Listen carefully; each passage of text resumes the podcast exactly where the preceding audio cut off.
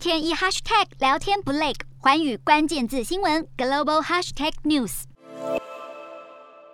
自中国国家主席习近平进一步发表对台统一方针，以及台湾总统在英文的强硬主张主权后，中国军机找台频率与规模都大幅增加。上周末，中国更在单日出动三十九架共机扰台，是去年十月以来最大规模。英国首相强生二十六号在国会中表示，共军扰台对区域和平与稳定没有帮助。而在美国忙于解决乌俄紧张局势之际，也没有忘记台湾。美国海军最强大武器之一弹道飞弹潜舰上周罕见停靠关岛。据了解，这艘潜舰出任务期间的最高指导原则，就是在水面下可以接收来自白宫或国防部的指令，但是这些隐匿行踪的潜舰绝不能发讯回复。不过，美国太平洋舰队日前推特发文表示，内华达号已经抵达关岛。如此大动作公开宣布核动力弹道飞弹前舰的位置，可以说是相当罕见。这则推文被广泛视为传达讯息给中国，别在台湾海峡轻举妄动，并提醒北京方面，尽管乌克兰紧张局势升高，美国仍然关切亚太地区的情势。